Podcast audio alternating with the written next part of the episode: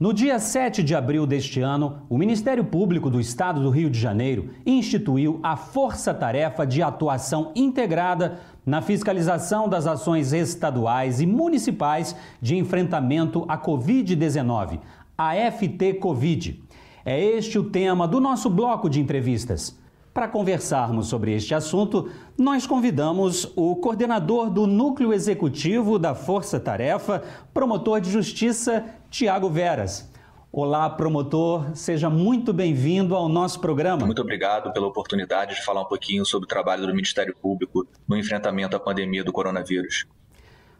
Promotor, a gente sabe que um dos grandes desafios do MPRJ no início das atividades da Força Tarefa é, Covid-19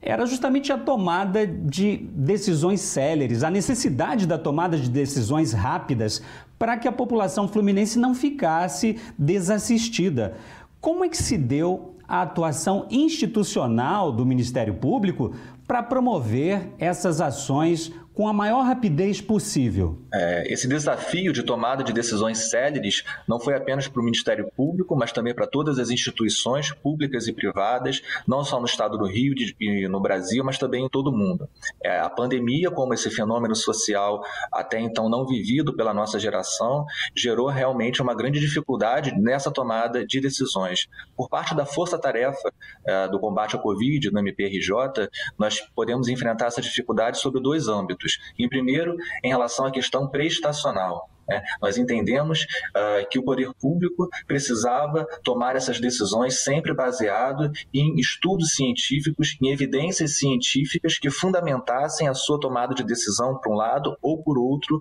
nessa política pública de enfrentamento à pandemia. É isso que a legislação determina, é isso que o STF vem reafirmando em constantes decisões. E o Ministério Público, na qualidade de fiscal da ordem jurídica, na, na qualidade de controlador do poder público, ele exigiu que o poder público, de fato, apresentasse esses estudos científicos para essa tomada de decisões. Na parte de fraudes e de controle de legalidade dos contratos, essa tomada de decisões céleres também uh, procurou conciliar, ao mesmo tempo, a necessidade de viabilizar que o poder público realizasse de forma célere a contratação dos equipamentos, dos insumos e dos serviços que ele precisava prestar para a sociedade para combater essa doença, mas, por um outro lado, que essas contratações fossem feitas de forma legal, observada a economicidade, o valor do contrato, sem superfaturamento, sem direcionamento de ações. Então, esses contratos emergenciais que foram é, celebrados pelo poder público, eles foram fiscalizados em tempo real pelo Ministério Público e nós tivemos a cautela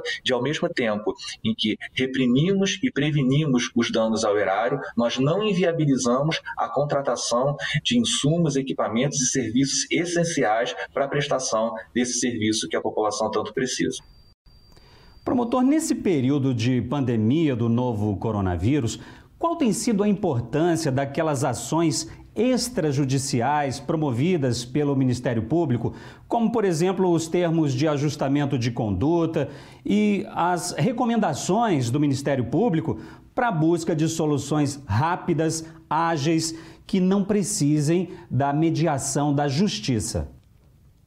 É, o Ministério Público contemporâneo sempre busca essa atuação resolutiva, né, justamente porque ela traz uma série de benefícios à sociedade, que é justamente o cliente, o destinatário e o patrão do Ministério Público. Então, nós sempre prestigiamos a tomada uh, dessas, uh, da, através da mediação, através de todas essas formas de autocomposição, pela esfera administrativa e extrajudicial, tentar chegar a uma solução para esses conflitos e entregar para a sociedade de forma mais célere e mais efetiva a solução para esses problemas mais graves. E não foi diferente com a força-tarefa. Nós tentamos ao máximo, em todos os casos, sempre antes de ajuizar uma ação civil pública, eram expedidos, eram expedidos diversos ofícios e diversas recomendações para tentar resolver a questão de forma extrajudicial. Nesse sentido, eu cito aqui que foram expedidas 83 recomendações pela força-tarefa para os órgãos públicos e privados que eram investigados. No entanto, uh, a maior parte dessas recomendações ela foi, é, elas foram direcionadas ao governo do estado do Rio de Janeiro, que muitas das vezes sequer responderam a essas recomendações, nem justificando eventual não atendimento. Diante dessa inércia e dessa omissão específica, causando aí um grande risco de dano a interesses fundamentais importantíssimos, como a vida e a saúde da população, não houve ao Ministério Público outro caminho que não o ajuizamento de diversas ações civis públicas. O promotor, e a Força Tarefa atuou em todos os 92 municípios fluminenses e houve necessidade de uma atuação mais enérgica, mais veemente em alguns desses municípios? A força-tarefa, na verdade, ela não é um órgão de execução, né? Ela é um órgão criado temporariamente pelo Procurador-Geral de Justiça por meio de uma resolução para prestar auxílio aos promotores naturais. Então, nós a todo momento respeitamos o princípio do promotor natural, que é o princípio muito caro para a instituição Ministério Público. O que significa isso? Significa que a força-tarefa ela só atuou e de fato ela só poderia mesmo ter atuado quando o promotor natural, que é aquele titular da atribuição para aquele caso concreto, nos solicitou o auxílio. Então, a gente nunca passava por cima do promotor natural. Quando nós éramos provocados pelo promotor natural para trabalhar em conjunto com eles, nós prestávamos o auxílio auxílio e atuamos aí em diversos municípios pelo estado do Rio de Janeiro. É, os principais procedimentos investigatórios que tramitaram na Força Tarefa tinham como reclamados o estado do Rio de Janeiro, propriamente dito, o município do Rio de Janeiro, que é a capital pela sua relevância importante como metrópole, a região metropolitana e dentro da região metropolitana a gente pode destacar o exemplo do município de Duque de Caxias, tivemos diversos procedimentos que prestamos auxílio ao promotor natural da saúde no município de Duque de Caxias. Em relação ao interior do estado, podemos citar diversos procedimentos relacionados à transparência, ao isolamento social, que nós é, prestamos auxílio ao promotor com atribuição em Rio Bonito. E o senhor pode citar, promotor, algum caso que considera emblemático na atuação da Força Tarefa é, no que diz respeito ao controle prestacional de políticas públicas? Então, esse caso do isolamento social, nós atuamos não só no estado do Rio de Janeiro, no município do Rio de Janeiro, mas em diversos outros municípios. Eu posso citar como exemplo o estado do Rio de Janeiro. O Ministério Público, junto com a Defensoria Pública, que foi uma parceira da Força Tarefa, expediu recomendação ao governo do estado do Rio de Janeiro para que apresentasse os, uh, os estudos científicos e técnicos que embasassem a sua decisão de flexibilização ou não do isolamento social social. Isso levando em consideração as peculiaridades sociais, econômicas, culturais e específicas do estado do Rio de Janeiro e, sobretudo, levando em consideração os índices de saúde pública, né? A curva, como ela estava subindo, a curva de contaminação, a quantidade de mortes, a quantidade de leitos, a quantidade de respiradores, ou seja, o Ministério Público, portanto, expediu essa recomendação, né, com base lá no artigo 3 da Lei 13979, que fala que o gestor público ele é obrigado a todas as vezes que ele for instituir alguma medida de isolamento social a fundamentá-la com esses estudos técnicos e científicos. Nós não obtivemos resposta por parte do governo do Estado do Rio de Janeiro a essa última recomendação Portanto, outro caminho não houve senão o ajuizamento de uma ação civil pública conjunta em litisconsórcio, né, o Ministério Público e a Defensoria Pública do Estado do Rio de Janeiro, em face do Estado do Rio de Janeiro. Não que nós fôssemos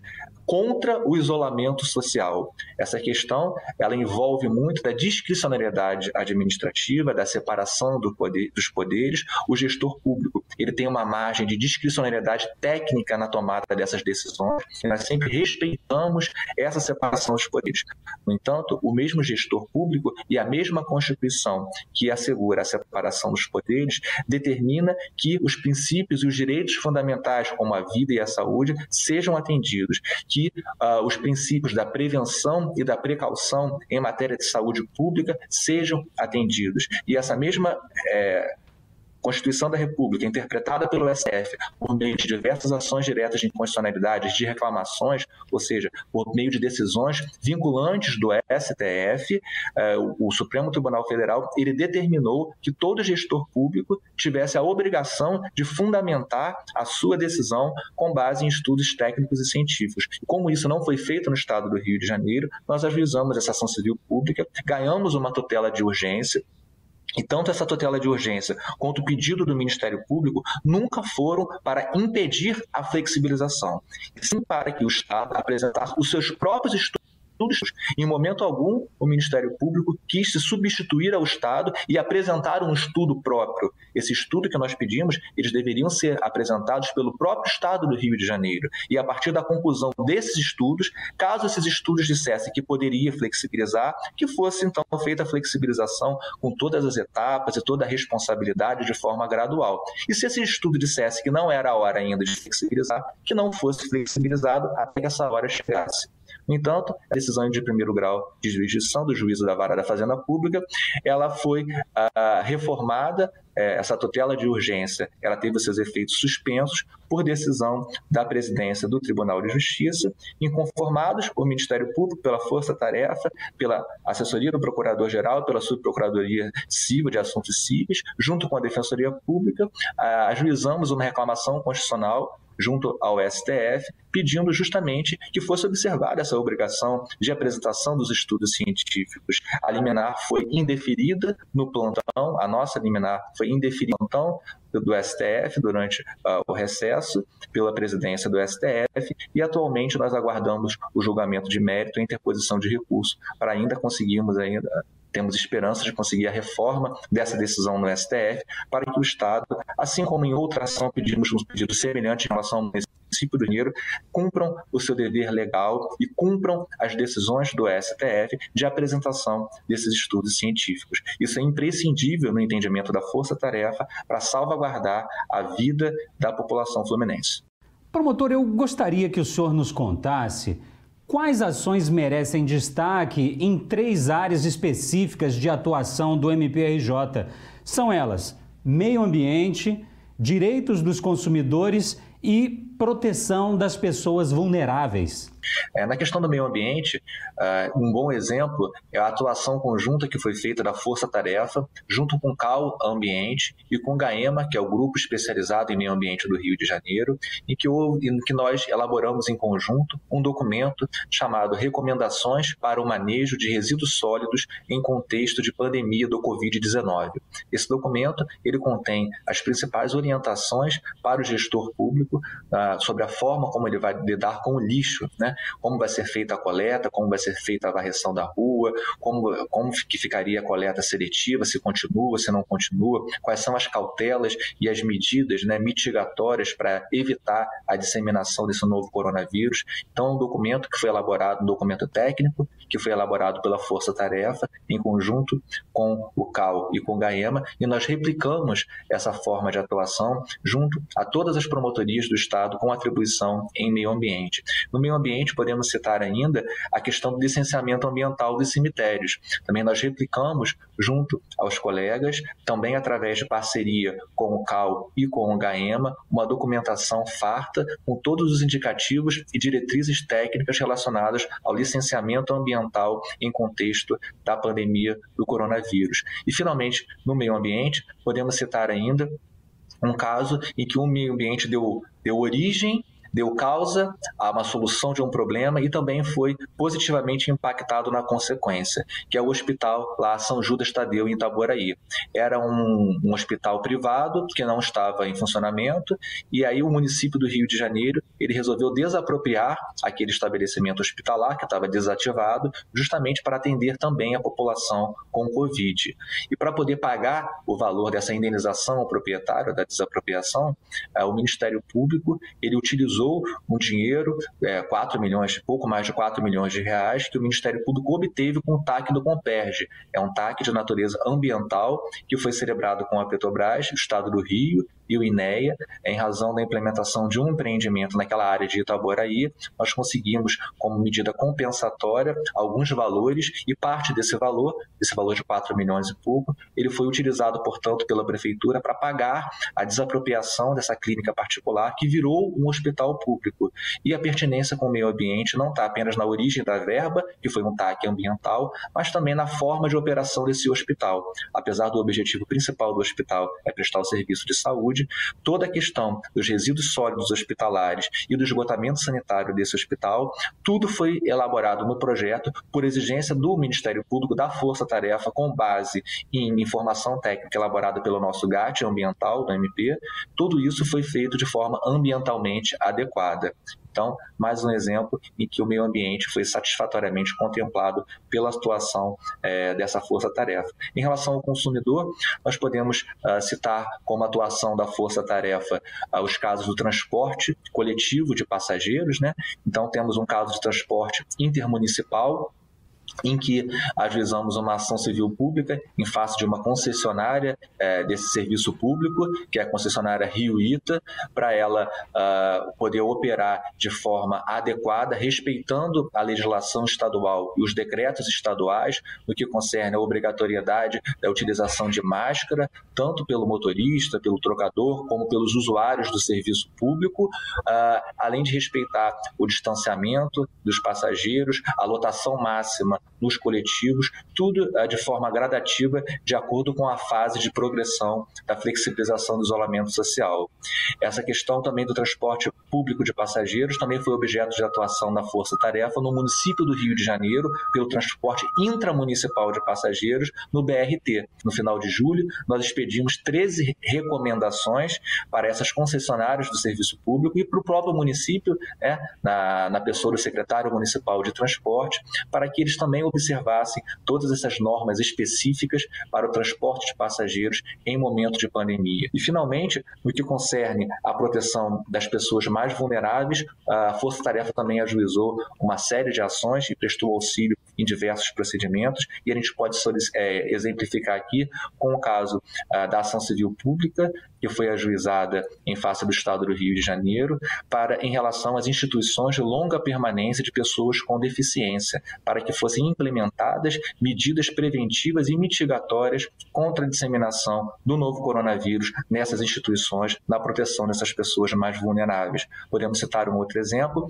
em que o Ministério Público do Rio de Janeiro, por meio da Força Tarefa, eh, ajuizou eh, ação em face do Estado do Rio de Janeiro para que implementasse diversas medidas na área de assistência social. E, portanto, é, o Ministério Público procurou, procurou, através dessas ações civis públicas de assistência social, fornecer elementos até para que a população tivesse subsistência, ter o que comer para poder respeitar o isolamento social, essas pessoas mais vulneráveis, e ficar dentro de casa respeitando o isolamento social. E, por último, ah, na parte de das pessoas mais vulneráveis, podemos citar também a ação civil pública ajuizada em face do município do Rio de Janeiro, exigindo que o município apresentasse, elaborasse e desse transparência para a população de um plano de gestão de óbitos. Isso está diretamente relacionado aos direitos humanos, à dignidade da pessoa humana. Nós sabemos que, principalmente as pessoas mais vulneráveis, muitas vezes elas não têm acesso às informações. Então, quando o ente querido.